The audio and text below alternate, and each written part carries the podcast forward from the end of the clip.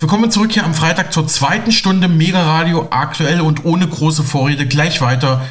Hier unsere Reportage, unser Mitschnitt von der Veranstaltung gleichgeschaltet vom Kulturkreis Pankow am 12. Dezember mit Professor Michael Mein, Journalist Patrick Barb und Historiker und Politologe Dr. Sven Breyer. Wie gleichgeschaltet sind die deutschen Medien? Wenn man sich bewirbt um solche Geldtöpfe, dann muss man mit, der, mit den Sprachformeln arbeiten, die die Geldgeber vorgeben. Wir haben mittlerweile eine Drittmittelquote von knapp 50 Prozent. Jeder zweite Forschungseuro kommt, äh, kommt von außen, kommt aus solchen politischen Töpfen. Äh, die, Wirkung geht weit darüber hinaus, weil sich viel, viel mehr Leute äh, bewerben um die entsprechenden Töpfe. Dieses Speerspitze-Zitat, das kommt von der Eröffnungsveranstaltung einer, einer großen DDR-Förderinitiative. Äh, da haben sich über 100 Konsortien auf 14 Töpfe beworben. Äh, die anderen, die, äh, die schmeißen das nicht einfach weg, was sie da entwickelt haben, die arbeiten dann halt ohne Fördergelder weiter und hoffen, dass sie beim nächsten Mal zum Zuge kommen. Dazu entsteht durch diese Außenförderung ein neuer Akademikertyp. Der alte Typ hatte sechs Jahre Zeit, um seine Dissertation zu schreiben, nochmal sechs Jahre, um seine Habilitation zu schreiben, in Bayern sogar nochmal vier Jahre nach der Habil, um sich auf eine Professur zu bewerben. Immer noch nicht okay, könnte man sagen, immer noch Zeitvertrag, aber viel Zeit insgesamt 16 Jahre. Heute sind die Laufzeiten zwei, drei, manchmal, wenn es gut läuft, vier Jahre. Äh, in diesen vier Jahren machen die jungen Leute nichts weiter, als politisch vorgegebene Themen zu beforschen und das ist dann der Clou, schon zu schauen, wo sie das nächste politische Geld herbekommen können. Dazu müssen sie die Leitmedien beobachten, denn dort werden die Sprachcodes ja weitergetragen. Äh, die Politik beobachtet auch die Leitmedien. Insofern haben wir da so ein Dreieck zwischen Politik, äh, Leitmedien und Universitäten. Man beobachtet sich gegenseitig, beobachtet auch, mit welcher Moral ich in der Öffentlichkeit bestimmte Themen verbinden kann, weil klar ist, wenn ich einmal aus dem Moralkonsens rausfalle, brauche ich mich nicht mehr bewerben um solche politischen Gelder. Und das produziert einen Akademikertypus, der die anderen, die immer noch Langzeitverträge haben, unter Druck setzt, zu den gleichen Themen, mit den gleichen Sprachformeln möglichst genauso schnell zu arbeiten. Also der zweite Hebel, Politisierung der Forschung. Ein dritter Hebel, man kann ja fragen, warum machen Professoren das? Ich bin ja Beamter, auch die anderen sind, alle Professoren sind in Deutschland, merkwürdigerweise kann man auch darüber streiten, auf jeden Fall sind die Professoren verbeamtet. Ich bin 2002 erstmal auf Zeit verbeamtet worden, Stelle war eigentlich auf Lebenszeit ausgeschrieben, aber da hat man in meinen Lebenslauf hineingeschaut und hat da Sachen gefunden, die ähm, zweifeln ließen. Der Vorwurf, äh, der, der, Verdacht war, er wird eine kommunistische Zelle aufbauen an der, Bayerischen Universität. Deswegen ist der, ist, der, ist der Vertrag befristet worden auf sechs Jahre, aber äh, eigentlich hieß es damals, okay, wenn du keine silbernen Löffel klaust, Michael, dann wirst du am Ende Lebenszeitbeamter werden. Also man könnte äh, weiter, man könnte weiter einfach die Themen bearbeiten, die einen selbst interessieren. Da kommen jetzt halt diese Anreizsysteme ins Spiel, die die wenigsten kennen. Ähm, äh, die, die Reputation an der Universität, was ist ein Professor wert? Die Reputation wird heute über den sogenannten H-Index und das Shanghai-Ranking bestimmt. Shanghai-Ranking, werden die meisten gehört haben, äh, ist noch gar nicht so alt, nicht mal 20 Jahre alt. Äh, der H-Index kennen die meisten nicht. Beide schöpfen aus derselben Quelle. Beide schöpfen aus dem Web of Science. Äh, das ist ein, äh, ein, eine internetbasierte äh, Datenbank, die von Thomson Reuters entwickelt wurde, einem der großen Medienkonzerne. Thomson Reuters mittlerweile verkauft an einen der großen Kapitalmarktanleger. Also da sind wir wieder bei den üblichen Verdächtigen, die überall ihre, ihre Finger im Spiel haben. Nur Publikationen aus dem Web of Science gehen in das Shanghai-Ranking ein und in diesen H-Index. Der H-Index 2005 entwickelt, H, weil der Erfinder Hirsch heißt, ein Argentinier. Äh, das Versprechen des H-Index ist, dass die Lebensleistung jedes Forschers auf eine Zahl verdichtet werden kann. Und ich kann mit dieser einen Zahl den Mathematiker mit der Ärztin, mit dem Medienforscher vergleichen. Jeder auf eine Zahl. Wie kommt die Zahl zustande? Äh, zwei Dinge. Die Anzahl der Publikationen, die im Web of Science auftauchen und die Zahl der Zitationen, die ich im Web of Science habe. Je mehr Publikationen sehr oft zitiert werden, umso höher mein H-Index. Der Hirsch hat mal gesagt, wenn, wenn man 60 Publikationen hat als Forscher, die 60 Mal und häufiger zitiert wurden, dann ist man mit einem H-Index von 60 ein außerordentlicher Forscher. Das führt, das führt, dazu, dass nur noch bestimmte Formen von Publikationen zählen in diesem Reputationsmanagement. Nur das, was zitiert wird und in diesem Web of Science auftaucht, das führt dazu, dass plötzlich 20 Leute auf einem Paper stehen. Man wundert sich auch bei diesen Medizinern wie Drosten und so, warum die mit 25 Co-Autoren arbeiten. Das macht Sinn, wenn man weiß, dass die anderen 25 einen zitieren werden. In der Erwartung, dass, äh, dass, dass, dass ich, ich Drosten, die auch zitiere, auf die Weise treiben Zitationskartelle äh, die, den, den, H-Index nach oben. Auf die Weise verschwinden bestimmte Themen. Also ich kann, kann zum Beispiel, ich habe ja meine Dissertation geschrieben über Leipzig in der Weimarer Republik. Das in diesem Web of Science, das ist, das ist USA, das ist Großkapital. Im Web of Science Leipzig in der Weimarer Republik, das ist lächerlich. Das, das interessiert keinen Menschen dort. Das würden die nicht mal in so einer Fachzeitschrift annehmen. Ich habe mit den DDR-Themen habe ich das mit viel Mühe geschafft, die in Fachzeitschriften reinzubringen, auch in US-basierte, aber auch das wird natürlich kaum zitiert, wenn man nicht gerade sagt, in China ist es noch schlimmer oder so. Ne? Dann, dann wird auch. Jetzt kommen schon die ersten Anrufe. Ja. ähm, ich bin gleich fertig damit. Ja? Sven zuckt schon, er will unterbrechen, das hat er recht. Aber also bestimmte Themen verschwinden, bestimmte Formen zu arbeiten verschwinden. Ähm, äh, auch da könnte man noch sagen, warum machen das Professoren? Ich selber habe zum Beispiel gar kein Profil bei Google Scholar. Wenn, wenn Sie das interessiert, schauen Sie einfach mal bei Google Scholar und geben irgendeinen Forscher ein, den Sie kennen. Dann können Sie dieses Prinzip des H-Index ganz gut verfolgen, weil jeder halbwegs jüngere Forscher, ich bin ja schon äh, deutlich drüber weg, also jeder Jüngere muss das machen, weil bei Bewerbungen um Geldtöpfe oder Stellen wird als erstes geguckt, wo steht der Mensch beim H-Index wenn der da nicht steht, dann ist der gleich mal aus dem Rennen. Kann man sich das also mal angucken bei Google Scholar, äh, wie das aussieht. Dann kann man fragen, warum machen das äh, Wissenschaftler, wenn sie doch verbeamtet sind? Rot-Grün hat Beschluss von 2002, aber lange vorher schon ab den 90ern vorbereitet, von Leitmedien, die faule Professoren gefunden und äh, porträtiert haben. Rot-Grün hat 2002 die Besoldung von Professoren reformiert.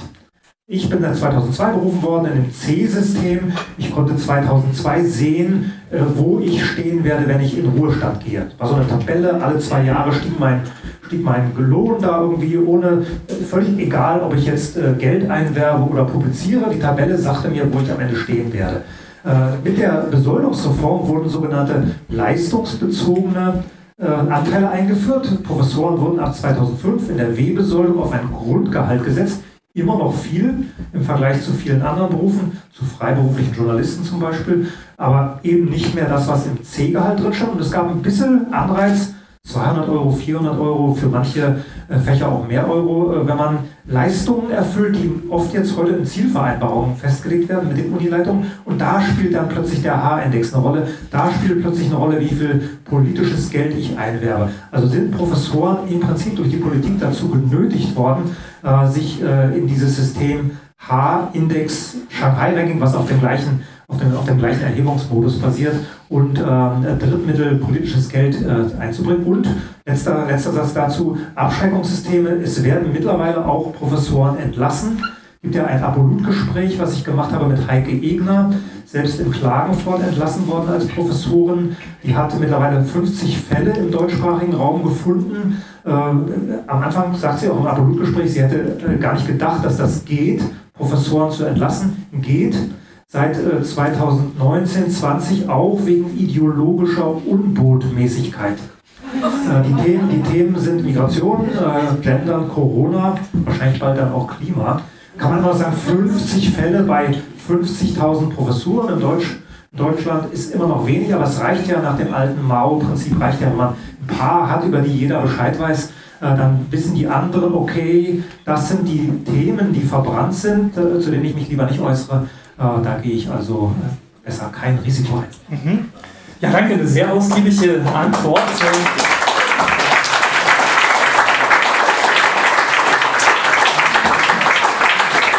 Ich registriere Patrick Schatz mit den Hufen, aber zwei Fragen hätte ich noch äh, an dich. Ich habe ja äh, deinen äh, universitären Arbeitsort München schon angesprochen und vor wenigen Tagen habe ich bei äh, dem Online-Magazin Manova einen sehr bissigen Artikel äh, von Flo Ostreinig über München äh, gelesen und äh, er nennt den äh, die Stadt der Heuchler.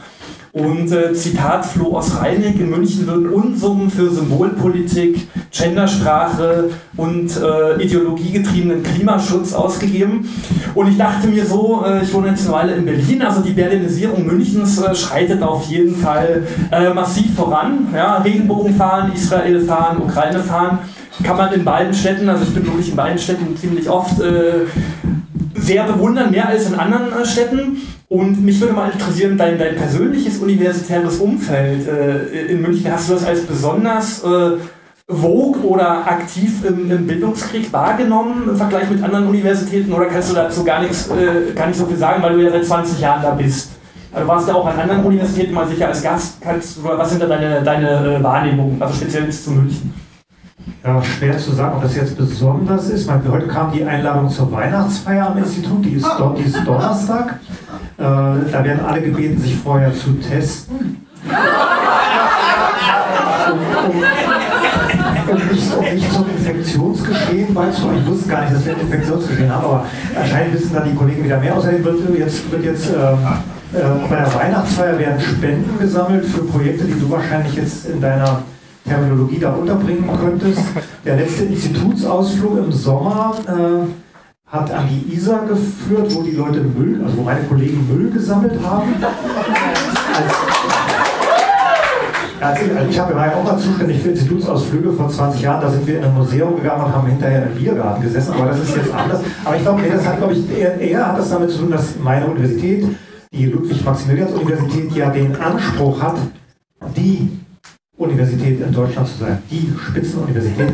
Äh, also insofern, die, die, die, die Trends, die ich hier beschreibe, die sind so noch nicht an jeder, ja, wenn ich von München aus komme, das Wort Provinz ist schwierig, aber äh, die nicht an jeder Universität äh, so zu beobachten sind. Es gibt immer noch Universitäten, wo man eher nach Netzwerken beruft, wo man Leute beruft, die man seit 20 Jahren kennt, von denen man weiß, die sind nett, die werden bei der Weihnachtsfeier, der auch beim vierten Glühwein noch sitzen bleiben. Ähm, das gibt es immer noch. Aber wenn man als LMU München in der äh, Liga der weltbesten Universitäten mitspielen will, dann muss man dieses Spiel um politische Gelder und vor allen Dingen um, diesen, um diese, äh, diese Web of Science mitspielen. Deswegen ist bei uns in jedem Berufungsverfahren die erste Frage, welchen H-Index hat dieser Mensch? Äh, wie viel Geld kann er uns bringen? Ist, also die anderen werden gar nicht erst, erst in die engere Auswahl gezogen. Ähm, ja, also ich glaube, das ist eher, eher der Grund, warum es in München vielleicht noch ein Tick schärfer ist als in Greifswald oder Paderborn. Okay, vielen Dank erstmal. Ich glaube, die eine Frage, die hebe ich mir noch auf. Da kannst du jetzt erstmal ein bisschen durchatmen. Und äh, ja, ich komme äh, zu Patrick Barb. Und äh, Patrick, äh, du hattest letzte Woche eine Lesung in der schönen Lessingstadt äh, Kamenz in Sachsen und hast dort äh, Passagen aus deinem im Oktober äh, erschienenen Buch auf beiden Seiten der Front vorgetragen. Kann man eben auch heute hier erwerben. Und äh, im Vorfeld gab es jede Menge äh, Cancel Culture, wie das ja heute so schön heißt, äh, gegen dich. Und ich persönlich habe nicht schlecht gestaunt, äh, als dir, Zitat, russische Mythen und Geschichtsklitterung vorgeworfen wurden. Anna Veronika Wendland vom Herder-Institut in Marburg kommentierte eine Ankündigung der Stadt Kamenz auf äh, Twitter oder X äh, zu seiner Veranstaltung in diesem Duktus und kurze Zeit danach kritisierte die Osteuropa-Historikerin Ricarda Vulpius von der Uni Münster den Ankündigungstext des Stadttheaters in Kamenz in ähnlicher Weise wie Wendland zuvor. Und ich dachte mir so spontan, äh, was geht diese beiden äh, Wissenschaftler aus Nordrhein-Westfalen bzw. Hessen an, was in der Stadthalle im sächsischen Kamenz passiert? Und äh, ja, wo kommen diese beiden Damen eigentlich äh, plötzlich her und welche Expertise haben sie, um gegen dich äh, Stimmung zu machen? Hast du da einen Ansatz zu? Kamenz ist ein Lehrstück in mehreren Punkten. Bleiben wir mal bei Frau Dr. Wendland und äh, Frau Professor Vulpius von der Universität Münster. Frau Dr. Wendland äh, ist verheiratet mit einem Ukrainer, dessen Bruder in der Rada sitzt. Beide Damen gehören der Deutsch-Ukrainischen Historischen Kommission an, die vom Deutschen Akademischen Austauschdienst bezahlt wird, also Staatsgelder sind drin. Da liegt es nah, dass man überlegt, ja, wes Brot ich esse, das Lied ich singe. parallel zu der Initiative, ach, bleiben wir noch einen Moment bei der Initiative. Äh, die Briefe der beiden Frauen hat die Stadt Kamenz in den, Ideolo in den äh, digitalen Schaukasten gehängt. Ein Blick lohnt sich, weil äh, diese beiden Briefe in Inhalt und Form beeindruckend sind. Sie entsprechen nicht dem Stil der Nobilität und legen im Grunde genommen dar, dass sie sich auf die Ebene der Diffamierung begeben und den Forschungsstand überhaupt nicht kennen. Das interessiert sie auch nicht. Da kann man schlussfolgern, sie sind vorgeschickt worden. Also Cancel Culture wird orchestriert. Parallel war die Initiative begleitet von äh, den Maßnahmen eines Herrn Walter von der FDP Dresden. Dieser Herr Walter bepöbelt im Internet den sächsischen Ministerpräsidenten als geistig unzurechnungsfähig, bezeichnet Elon Musk als Drogenkopf, also ein Internetpöbler. Und der schrieb dann Brief an eine Schule in Geilenkirchen bei Aachen, mit dem Ziel, äh, dass dort eben eine Veranstaltung mit mir abgesagt wird. Sie wurde auch abgesagt. Das Ende vom Lied ist, dass ich jetzt im Raum Aachen drei Veranstaltungen mache.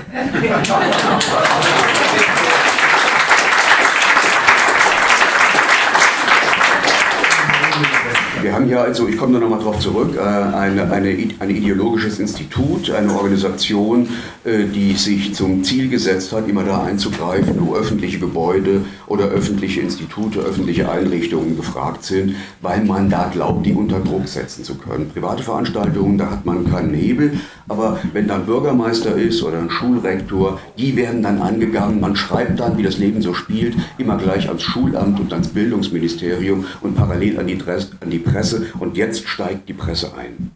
Warum steigt sie ein? Presse, Schule, Universitäten, Medien, das sind ideologische Apparate, ideologische Staatsapparate, würde der französische Philosoph Louis Althusser sagen. Und da muss man voraussetzen, der Staat ist nicht neutral. Die Aufgabe des Staates ist es, die Reproduktionsbedingungen des Kapitals abzusichern. Das heißt, der Staat schützt nicht die Bürger vor dem Markt, sondern die, den Markt vor den Bürgern. Und das kann man denn eben mit repressiven Staatsapparaten tun, Polizei, Justiz, Militär. Aber schöner geht's doch, dann kann man sich den Anschein von Demokratie geben, wenn man sozusagen die Menschen gleich zu gefolgsamen und gehorsamen Bürgern erzieht. Und diese ideologischen Apparate arbeiten zusammen, die funktionieren wie kommunizierende Röhren. Also die Presse macht dann mit, sie hat was zum Skandalisieren die Redakteure, die dann initiativ werden beim MDR, meine früheren Kollegen, bei Dreisat oder bei der Sächsischen Zeitung, haben ein ähnliches Niveau äh, wie die beiden Damen. Es fällt ihnen im Traum nicht ein, sich an Handwerksregeln zu halten. Also die Sächsische Zeitung schreibt irgendeinen diffamierenden Artikel, diffamiert mich da als Putin-Kumpel oder so. Die fragt nicht mal bei mir an, ob ich dazu was sagen will. Also, äh, ja, et audiatur altera pars, auch die andere Seite muss gehört werden, das ist so völlig egal. Es geht nur darum, sozusagen zu emotionalisieren, zu skandalisieren und zu denunzieren. Äh, dem MDR habe ich auf seine Anfrage hin eine 20-seitige Darstellung des Forschungsstandes geschrieben. Das kommt in dem Artikel von denen gar nicht vor. Ähnlich habe ich es mit Dreisat gemacht. Da wird auch wieder nichts vorkommen. Äh, dann haben wir Dreisat Dreharbeiten im Theater verwehrt. Dann sagten sie, wir geben das ans Justiziariat des ZDF. Dann wurden die Anwälte aktiv und haben die Paragraphen mal genannt. Weil wenn die Presse drin ist, wagt ja niemand eine Frage zu stellen. Auf der anderen Seite ist eben Kamenz auch ein Lehrstück. Ich komme gleich zum Punkt. Es waren 300 Leute da. Das Theater war bis zum letzten Platz ausverkauft. Alle wollten sehen, wie ich mit dem Bürgermeister diskutiere. Wir mussten auch in den Vorraum übertragen, per Videoleinwand. Die Leute haben sich hinterher bedankt. Wir haben unzählige Bücher verkauft. Eine Frau hat mir einen, Weihnachtsstollen gebacken und mitgebracht. Also, und ich bin an die Rampe getreten und habe gesagt, dass Sie alle hier sind, das ist ja mehr als ein Theaterabend. Und dass Sie heute auch hier sind, ist auch mehr als eine, ein Abend im Sprechsaal. Das ist eine Botschaft. Und die Botschaft lautet, wir lassen uns von denunzierenden Reportern und ihren Denunzianten nicht einschüchtern. Und das ist wichtig.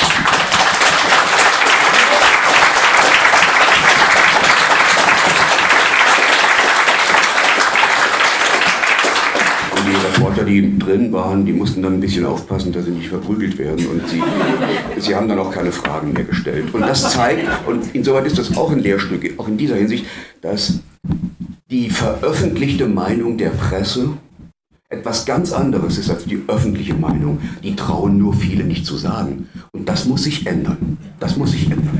Das Ganze geht natürlich auf diesen Schinken hier zurück. Und äh, der ist schwer zu widerlegen. Der ist schwer zu widerlegen. Natürlich geht die Entwicklung voran und manches ändert sich. Aber ich habe eben die Situation in der Ukraine in Augenschein genommen es stehen 650 Anmerkungen im Internet. Das Buch ist entlang des Forschungsstandes erarbeitet. Spiegel Online hat ja mal geschrieben, ja, fährt der Bab irgendwo hin, redet mit drei Leuten, das ist ja auch nicht die Wahrheit. Ja, das ist mehr, äh, das ist mehr so, wie Spiegel Online arbeitet. Ich arbeite anders. Ich mache das entlang des Forschungsstandes und gucke dann, wie es wirklich aussieht und korrigiere das dann. Bin auch verbunden mit äh, anderen Forschern in England, USA oder Australien, die die Situation in Donbass kennen. Die beiden Damen sind es offensichtlich nicht.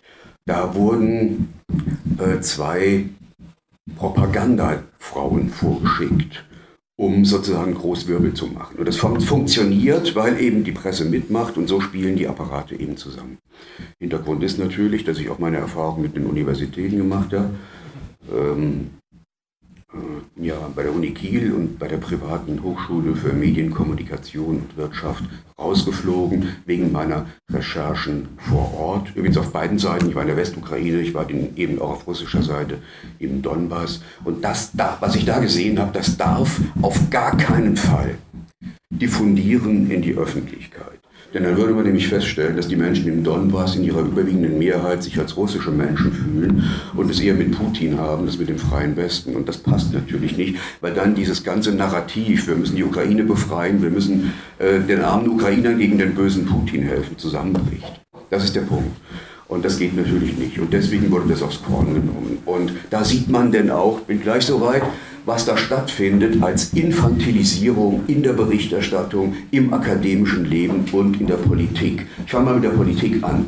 Wenn politisches Spitzenpersonal stehen geblieben ist auf dem Niveau des kindlichen Spracherwerbs, dann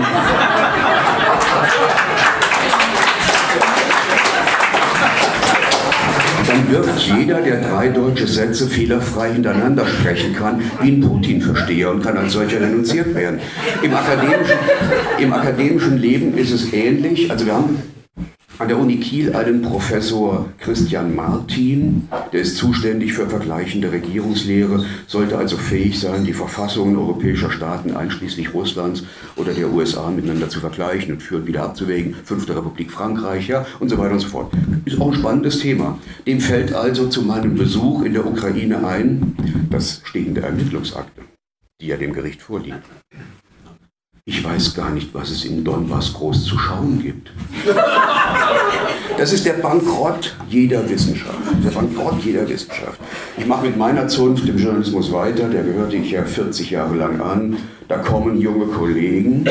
Alles, was nicht reinpasst in den Suppentellerhorizont ihrer Vorurteile, bezeichnen sie als Verschwörungstheorie. Wissen gar nicht, was das ist? Man kann mit solchen Leuten nicht argumentieren, weil sie sich daran festhalten. Woher rührt das? Da gibt es eine Blickverengung. Wer kommt im Journalismus denn überhaupt an? Im Journalismus kommen Leute an, äh, die eben diese langen Zugangswege, unbezahlte Praktika, langjährige freie Mitarbeit finanziell irgendwie durchstehen können. Das sind überwiegend Kinder aus besser gestellten Elternhäusern, also aus dem gehobenen Bürgertum. Man könnte flapsig sagen, das sind Menschen, die mit einem goldenen Löffel im Hintern groß geworden sind. Die kennen Armut nicht, die kennen Obdachlosigkeit nicht aus dem eigenen Erleben, äh, die kennen soziale Not nicht. Ende vom Lied ist, dass diese Themen in der Berichterstattung auch eine mindere, eine mindere Rolle spielen. Sie treten zurück, weil die Redakteure selbst das gar nicht greifen können, was das ist. Aber sie kennen sehr wohl den Krieg. Sie kennen den Krieg in Form der Rüstungsaktien, die Sie mal von Ihren Eltern erben werden. Und das sagen Sie natürlich nicht. Sagen den Menschen, pass mal auf, wir müssen dem armen, den armen Ukrainern gegen den bösen Putin helfen. Und das ist, die, das ist die, die soziale Kiste, die dahinter liegt. Und diese Apparate wirken zusammen und das macht es so schwer. Und ich würde sagen, wir haben es mit einer Infantilisierung im akademischen, journalistischen, im, im intellektuellen Bereich zu tun. Und da sind wir wieder beim Geld. Akademiker sind, der Günter Grass hat es mal so formuliert, bezogen auf Schriftsteller, Hofnarren unter Wegfall der Höfe. Und er meint damit, er meint damit, Brecht würde sagen, sind Kopflanger, die kriegen Geld dafür, dass sie den Machteliten die Parolen hinlegen, mit denen sie ihre Macht legitimieren können. Und dann gibt es nur wenige, die sich davon lösen können oder wollen. Dazu gehört eben Zivilcourage, dazu gehört Mut, dazu muss man sich auch finanziell unabhängig machen, sonst geht es eben nicht. Ja, danke. Jetzt hast du mir äh, zwei Stichworte genannt, wo ich nochmal. Äh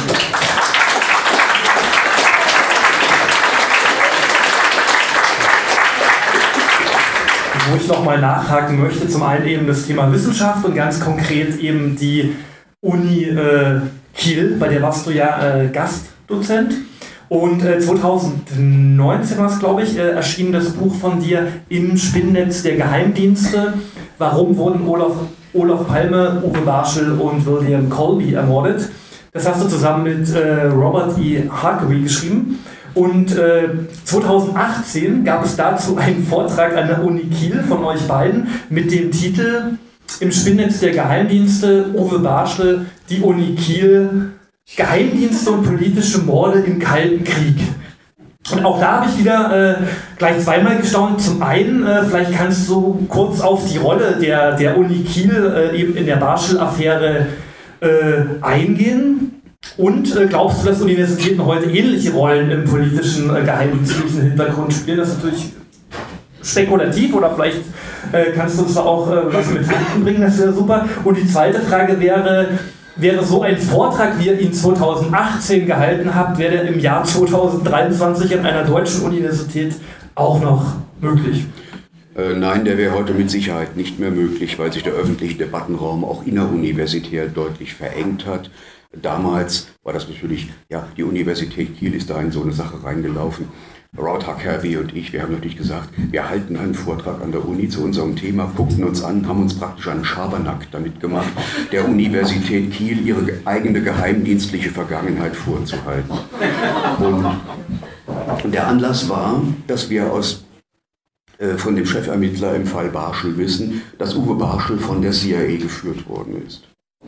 Wir wissen auch, äh, dass sein äh, Partner im Notariat Barschel-Moll ebenfalls von der CIA geführt worden ist.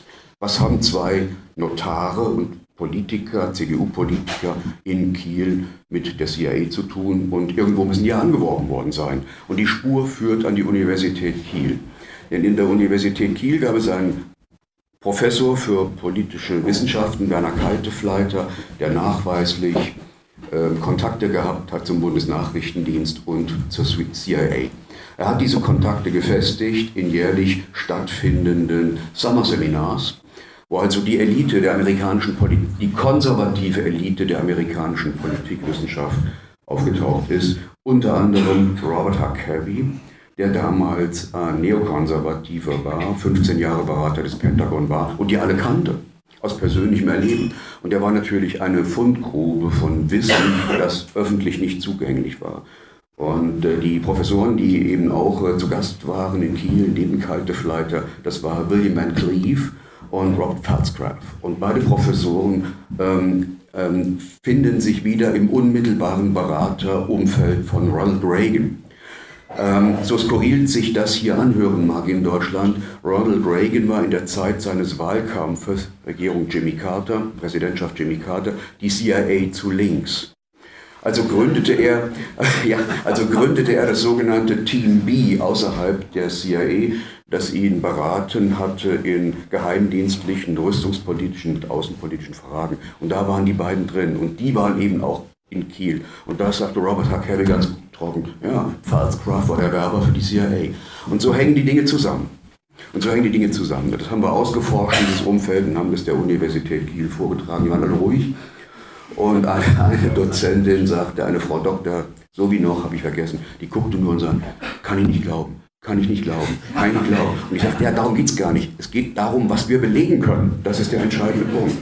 Und dies, und dies reiht sich ein in eine Tradition der Universität Kiel, in, äh, die darauf hinweist, auf die intensive Kollaboration mit den Machteliten.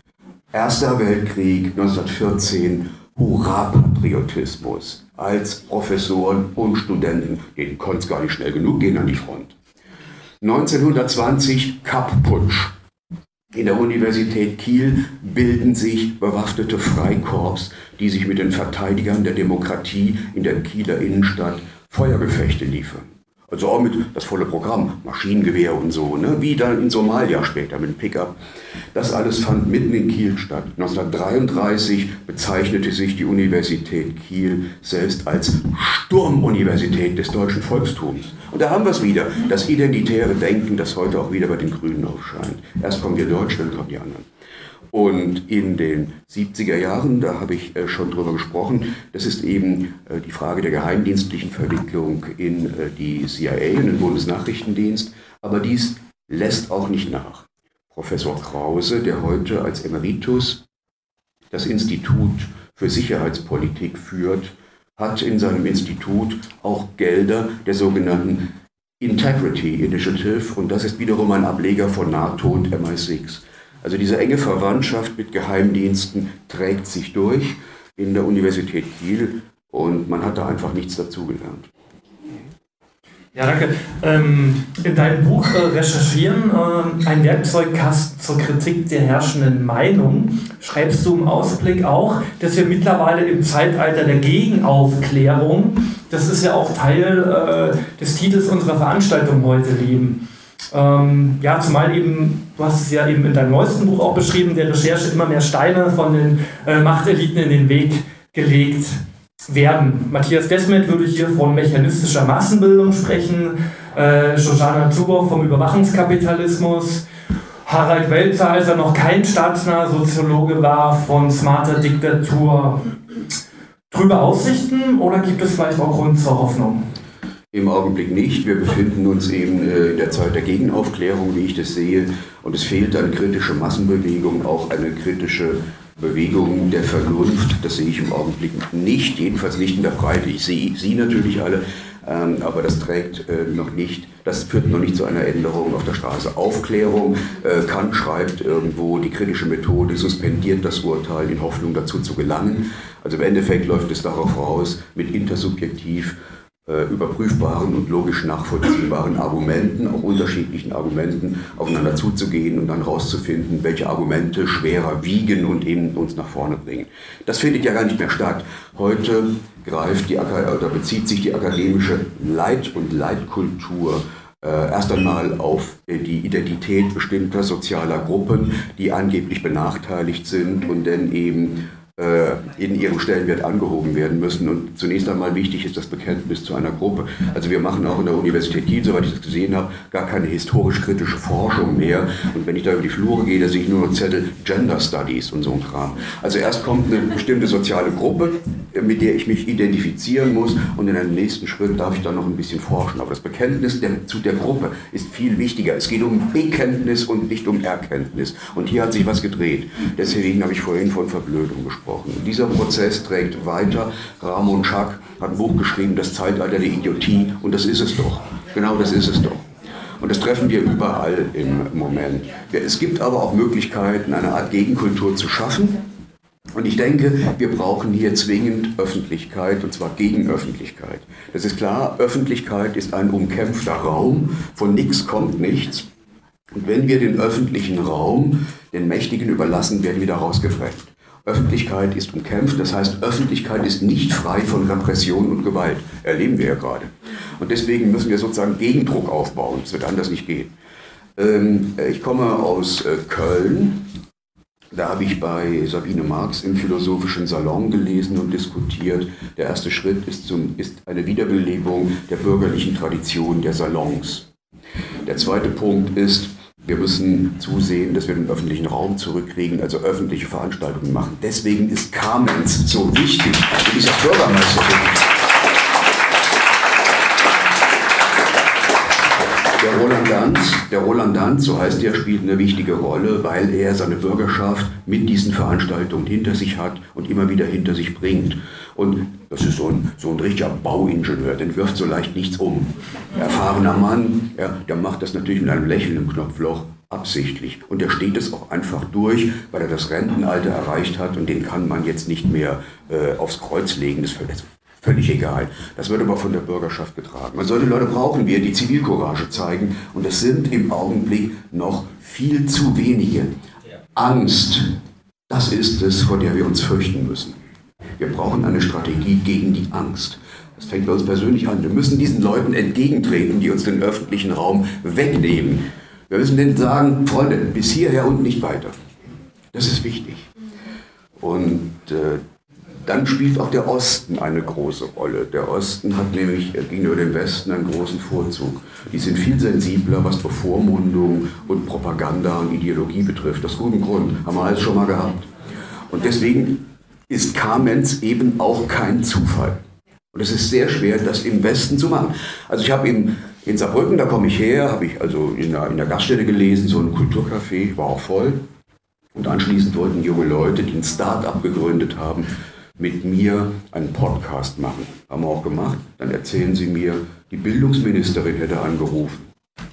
Ihr denkt aber dran, von wem ihr Geld drin habt. Ne? Sagt bitte die Veranstaltung ab. Also es wird unmittelbar Druck ausgeübt von diesen Leuten. Die haben sich da nicht äh, schikanieren lassen, machen wir trotzdem. Und solche jungen Leute braucht man dann eben, sonst geht es nicht. So. Und hier haben wir eben die Situation, und deswegen sehe ich hier vor allem viele Ältere, dass die Jungen eben in diesem neoliberalen Räderwerk drin ist und da gar nicht rauskommt. Also volatile Jobs, Zeitverträge oder gar kein Vertrag, freie Mitarbeit und so weiter und so fort oder Start-up. Die kommen da einfach so leicht nicht raus, deswegen ist es schwer, die zu gewinnen. Und dann sind sie auch von meiner Generation im Journalismus und in den Universitäten schon ein Stück weit verblödet worden. Ja, danke für die äh, Antwort und du hast mir die Vorlage Osten Ostdeutschland geliefert. Äh, lieber Michael, äh, dein neues Buch äh, schließt mit der Aufforderung, wir sollten weder unsere Zeitung verloren geben, noch unsere Schulen und Universitäten. Und ich habe mir hier die Frage notiert, mir ist allerdings nicht ganz klar geworden, wie das funktionieren soll. Jetzt hat der liebe Patrick allerdings doch schon ein bisschen äh, erklärt, wie es klappen könnte. Hast du vielleicht noch ein paar äh, Ansätze dazu? den Satz erstmal mal angucken. Das ist, glaube ich, der allerletzte Satz in dem letzten Kapitel. Wir sollten weder unsere Zeitungen verloren geben, noch unsere Schulen und Universitäten. Ähm, also ich hatte ja, äh, habe ja beschrieben, wie, wie langfristig dieses Projekt angelegt gewesen ist, die Universitäten als einen der ideologischen Apparate unter Kontrolle zu bringen. Wir könnten auch über die Schulen reden, weil PISA in der gleichen Zeit gestartet wird. Äh, die Studenten, die zu uns kommen, die sind ja schon Opfer der PISA-Schule. Also wenn man das ernst nimmt, Projekt von 30 Jahren, auch die Erhöhung der Hochschulquote gehört dazu. Patrick hat ja gerade auf die vielen jungen Leute hingewiesen, die in relativ prekären Verhältnissen, weil Zeitvertrag, weil unter Angst, äh, weil in teuren Städten wie Berlin, äh, München, Hamburg, Köln, Frankfurt lebend. Ähm, also das ist natürlich auch bewusst produziert worden, dass wir heute eine Hochschulquote von über 50 Prozent haben. 80er Jahre Westdeutschland 20 Prozent. Heute geht jeder zweite, ein bisschen mehr sogar als jeder zweite junge Mensch auf eine Hochschule. Äh, das heißt, das sind Leute, die äh, auf Ideologie angewiesen sind. So ein Handwerker, der kann ja in jeder Ideologie überleben, weil irgendwie ist die Toilette mal kaputt und das Dach ist nicht mehr dicht. Äh, der, der, der Absolvent so einer Hochschule kann eigentlich nicht viel mehr außer Ideologie zu äh, befeuern und weiterzuleiten. Da ist dann eine Konkurrenz produziert worden, die dann wieder die Angst, äh, die Angst hochkommen lässt. Ich würde es gar nicht so äh, den Leuten auch mal gar nicht vorwerfen. Das ist ja Teil dieser Gesellschaft, in der wir leben, dass permanent Abhängigkeiten produziert werden, permanent Unsicherheiten konstruiert werden, die die Leute in Angst halten. Das ist also eher der, der sozialen Situation geschuldet. Also wegen diesem letzten Satz, wir sollten unsere Universitäten nicht verloren gehen. Es ist ein Langzeitprojekt. Wir werden auch da wieder ein Vierteljahrhundert brauchen, was jetzt keine gute Botschaft ist, wenn ich den Altersdurchschnitt angucke. es, wird also, es wird dauern. Wir werden mit äh, jungen Leuten zu rechnen haben, die Pisa-Schule und Bologna-Universität durchlaufen haben, aber auch da gibt es natürlich Ausnahmen. Ich habe ja bei mir im, im, im Jahrgang so 200 Leute, die bei uns im ersten Semester anfangen. Da sind immer 10, 15 von 200. Ja 10, 15, die anders sind, die auch äh, eine andere Universität wollen. Mit denen muss man anfangen. Die sind dann immer noch junge Leute, weil zugleich Opfer des Digitalkapitalismus, Opfer dieser Geräte, die dazu designt sind, Sucht auszulösen, in Abhängigkeit zu halten, äh, uns zu suggerieren, dass das, was auf dem Bildschirm passiert, die Wirklichkeit ist und nicht dieses Leben hier im Raum. Also auch diese Geräte sind Teil dieser Langzeitinitiative, die 30 Jahre lang gelaufen ist. Also wir werden mit jungen Leuten zu rechnen haben, die nicht so leicht zu gewinnen sind. Sonst hat Patrick, glaube ich, die Punkte genannt. Ich könnte natürlich jetzt äh, einfach äh, an die Menschen appellieren, die es bestimmt hier auch im Raum gibt, die freie Schulen gegründet haben. Ich glaube, wir brauchen auch äh, neue Akademien, freie Akademien. Es gibt ja erste Versuche, die auch zu kämpfen haben mit Angriffen, denn wenn irgendwas erfolgversprechend ist, wird es torpediert über die Mechanismen, die Patrick wunderbar wunderbar beschrieben hat, aber man trifft sich ja eben, also öffentlicher Raum ist ja nicht nur, dass wir, dass wir uns hier treffen und äh, zeigen, dass wir nicht alleine sind, sondern hier entstehen ja auch Ideen. Hier werden Verbindungen geschaffen und vielleicht entsteht in einem dieser öffentlichen Räume die neue Universität der Zukunft. Und sowas will ich zum Beispiel mitbauen. Und man kann natürlich auch sagen, äh, man soll nicht so leicht den Posten aufgeben, den man an der Universität hat. Wir hatten ja vor zehn Tagen in der Musikbrauerei das Soli-Konzert für Julian Assange da saß Ulrike Gerol neben mir, die gesagt hat, sie will unbedingt an der Universität Bonn bleiben, einfach um Stellung zu halten und den jungen Leuten zu zeigen, dass es auch eine andere Art von Forschung gibt.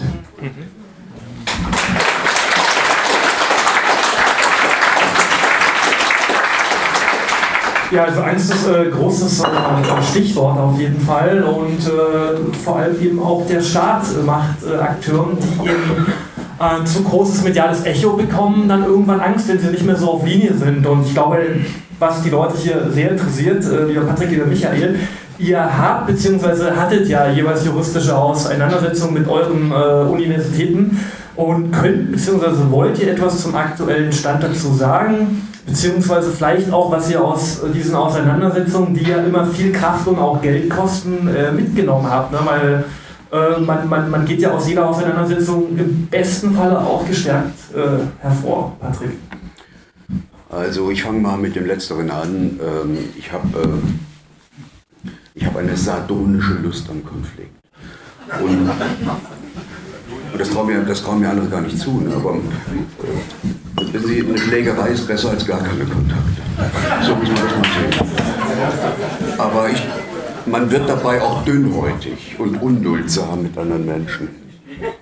Und das ist negativ. Also die ganze Geschichte kann man, die, Geschichte meiner juristischen Auseinandersetzung könnte man äh, mit, der, mit dem Titel einer Hemingway-Geschichte äh, überschreiben. Der Sieger geht leer aus.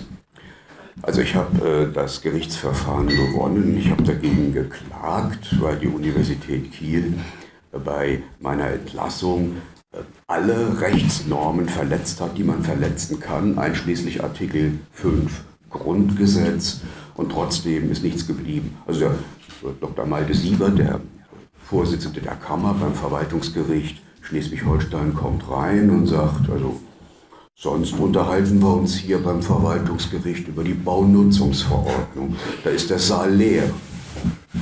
Heute ist er voll, aber wir sind uns ja einig, dass es um Grundrechte geht, dass hier Grundrechte abgewogen werden. Und aus Artikel 5 leitet er auch die Urteilsbegründung, die 25 Seiten lang ist. Also er hat sich echt Gedanken gemacht und das Urteil ist sattelfest. Jetzt passiert Folgendes. Der Lehrauftrag wird immer von Semester zu Semester verlängert, eine Honorartätigkeit.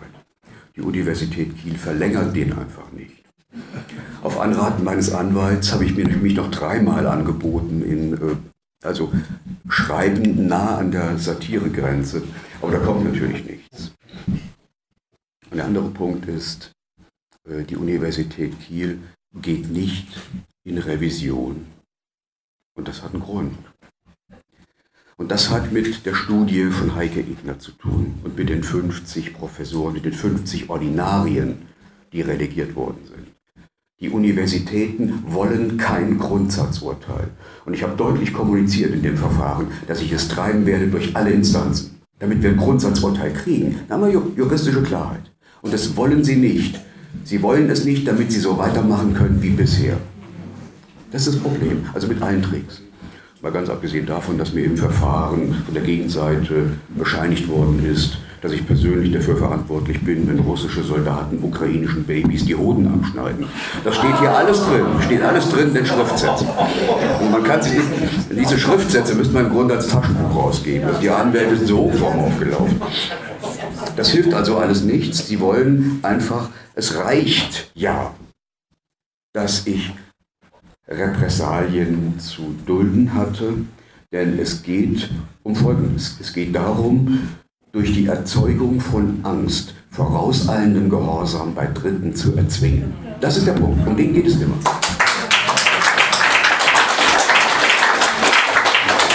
Und deswegen ist die beste Maßnahme, die man dagegen ergreifen kann, einfach keine Angst zu haben. Und voll dagegen zu gehen. Das ist das Wichtige, das ist das Wichtige. Natürlich muss man dann die persönlichen Folgen auch tragen. Das nimmt einem keiner ab. Und man wird dann, wenn es hart auf hart kommt, immer allein stehen. Beispiel. Die Geschichte muss ich loswerden. Es gibt in Kiel eine Bar, die heißt Palenke, so eine Raucherbar. Und mein Vermieter dort, ich habe da so ein kleines Zimmerchen, äh, hat, Luisa hat gerade Abitur gemacht, wollte sich noch eine Kippe drehen und ein Bier dazu trinken. Also schleppte sie uns alte Männer ins Palenke. Da kommt der Wirt hinterm Tresen vor und sagt, Herr Barb, Sie bekommen hier kein Bier, Sie sind ein Verschwörungstheoretiker. Verlassen Sie sofort das Lokal. Wir gehen raus, Luise sagt, so stelle ich mir 33 vor. Aber 14 Tage später saß sie wieder drin. Und genau das darf nicht passieren. Genau das darf nicht passieren. Dann muss man denen auch klar machen, Freunde, ihr habt verkackt bei uns. Jawohl, genau. So.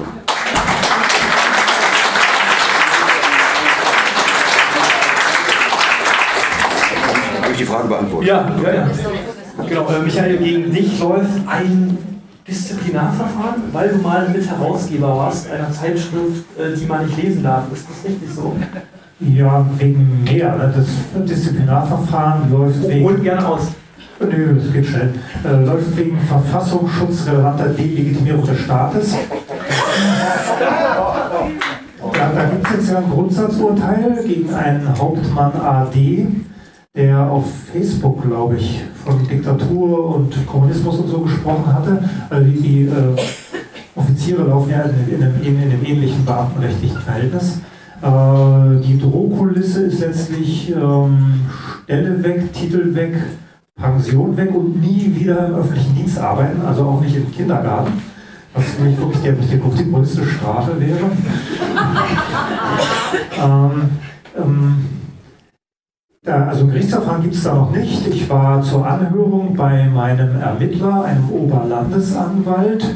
Was ich interessant fand, äh, das ist ja diese, diese, dieses Disziplinarverfahren ist ja im Verbund von äh, Süddeutscher Zeitung, Ministerium, also Wissenschaftsministerium in München und Verfassungsschutz Bayern betrieben worden. Was ich interessant fand, als die Süddeutsche Zeitung getitelt hat, Professor Mein, Doppelpunkt, ein Fall für den Verfassungsschutz, äh, da habe ich dann das gemerkt, was Patrick gerade beschrieben hat, dass man dann alleine steht. Das hat doch den, äh, die Zahl der Einladungen erheblich reduziert, auch die Zahl der Unterstützermails erheblich reduziert, weil das Wort Verfassungsschutz natürlich sofort suggeriert, wenn ich dem jetzt schreibe, wenn ich mit dem Kontakt habe, dann tauche ich in den Akten entsprechend auf. Also das ist schon eine Drohkulisse, die ausreicht, um ähm, Netzwerke, Netzwerke zu zerstören. Die Anhörung war interessant. Ähm, weil man dann das Denken dieser solcher Ermittler kennenlernt. So habe ich letztlich aus allen Gerichtsverfahren, die ich geführt habe, gelernt. Ich habe ja gegen die Süddeutsche geklagt, gegen die Grüne Jugend München geklagt, die mich zum Antisemiten gemacht hat. Was man da lernt, ist, dass die Richter äh, Leitmedienwahrheit und Wikipedia-Wahrheit eins zu eins im Gerichtsverfahren übersetzen. Wenn Leitmedien und Wikipedia sagen, Ken FM, Apolut, Ken Jebsen, Kevan Sofisiavasch, das ist sozusagen der Abschaum überhaupt. Dann ist das für Richter und Ermittler in solchen Verfahren gesetzt. Man müsste dann also ein eigenes Beweisaufnahmeverfahren machen und das Gegenteil erstmal über komplexe Studien nachweisen, was nicht so einfach wäre. Also insofern wirken Leitmedien noch ganz anders, als man sich sonst so vorstellt, weil sie in das Denken der Menschen hineingehen, die am Ende Entscheidungen über Lehraufträge an der Universität Kiel, da offenbar hat es nicht gewirkt, oder über solche äh, Disziplinarverfahren fällt. Okay, danke. Wir drücken dir auf jeden Fall äh, die Daumen, dass dann nicht äh, ja, der von dir beschriebene Worst Case dann äh, umgesetzt wird. Ähm, ja.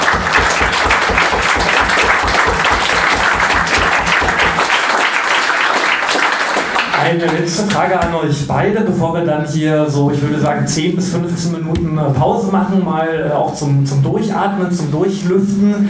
Ähm, eine Frage, die mir persönlich auch sehr am Herzen liegt. Wir kommen ja alle mehr oder weniger aus der Linken und ich meine damit nicht äh, speziell die Partei, sondern eher die Bewegung, ich glaube, wie, wie viele hier im Raum. Und äh, ja, ich, ich frage euch einfach mal, warum haben gerade linke bzw. selbsternannte sogenannte progressive Kräfte diese Entwicklung, auf die wir jetzt die letzten äh, anderthalb Stunden eingegangen sind, äh, warum haben sie dem entweder äh, tatenlos zugesehen oder gar noch Beifall geklatscht, ja, als beispielsweise äh, Universitäten und Bildungseinrichtungen äh, sich zum Handlanger Langer eines woken äh, Tugendkapitalismus gemacht haben. Was ist deine These, Patrick? Ähm, es geht darum, dass diese, diese, dieser, dieses linke Outfit und diese linken Sprüche wie eine Monstranz vor sich hergetragen werden, dass es aber in der Praxis so nicht funktioniert. Also meine früheren Kollegen beim NDR in der Redaktion in Schleswig-Holstein, die sind alle ziemlich grün, die sind alle ziemlich links. Da ist der rechteste irgendwo auf dem linksliberalen Flügel der CDU, wenn man sie so hört. Aber die eigentlichen Mechanismen sind doch ganz andere. Das sind Anpassungsmechanismen, die folgendermaßen laufen. Also Sie bieten als freier Mitarbeiter Ihrem Chef ein Thema an, der das nicht haben will. Bringe ich immer wieder das Beispiel. Und er sagt, nee, ach, passt heute nicht rein und so. Am nächsten Tag bieten Sie wieder ein Thema an, das er nicht haben will. Und er sagt, nee, ach, da muss man noch ein bisschen nachrecherchieren, das ist noch nicht reif, so. Und so geht das dann weiter. Beim vierten Mal hat man es begriffen. Denn man muss am Monatsende die Miete überweisen. Und dann nimmt man im Kopf vorweg, was der Chef gerne hätte. Und genau das ist vorauseilender Gehorsam. Und dann macht man eben die Krokusblüte im Schlossgarten von Husum Ende Februar. Das darf ich deswegen sagen, weil der Film stammt von mir. Und das bedeutet, vorauseilender Mechanismus, äh, vorauseilender Gehorsam bedeutet nicht, dass man bewusst diesen Schritt vollzieht sondern halb zog es ihn, halb sank er hin. Und am Schluss verändert man sich auch seelisch und psychisch dabei, sondern man übernimmt die Denkweise des Chefs, weil man ja sonst morgens nicht in den Spiegel gucken könnte und wird genauso.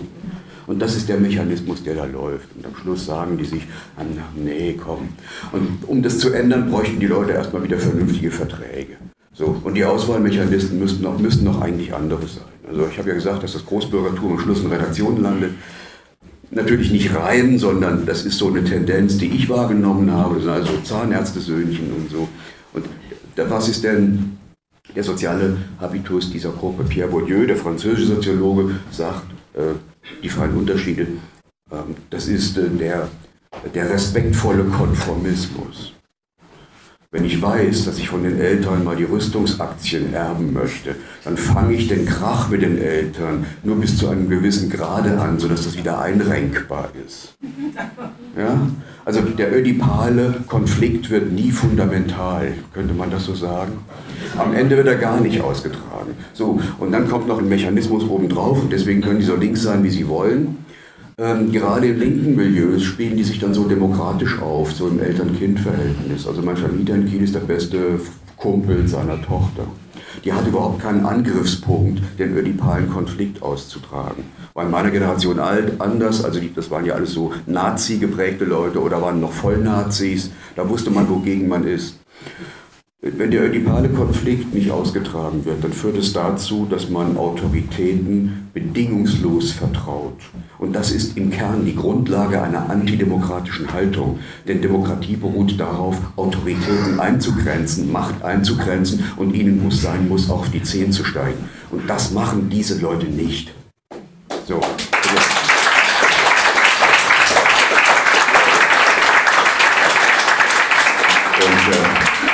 Im Anti-Ödipus, um auch mal was so Kluges zu zitieren von äh, äh, Batterie und, äh, und Deleuze, da steht auf Seite 38, warum ersehnt ihr eure Unterwerfung, als ginge es um euer Heil? Das ist die Haltung, die dabei rauskommt.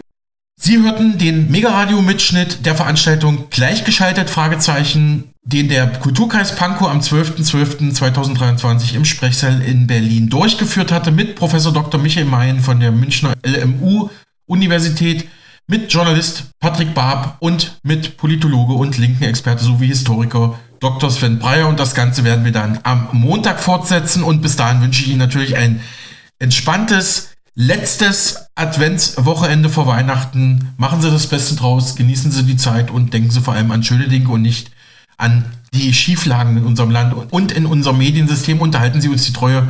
Vielen Dank, Ihr Alexander Boos.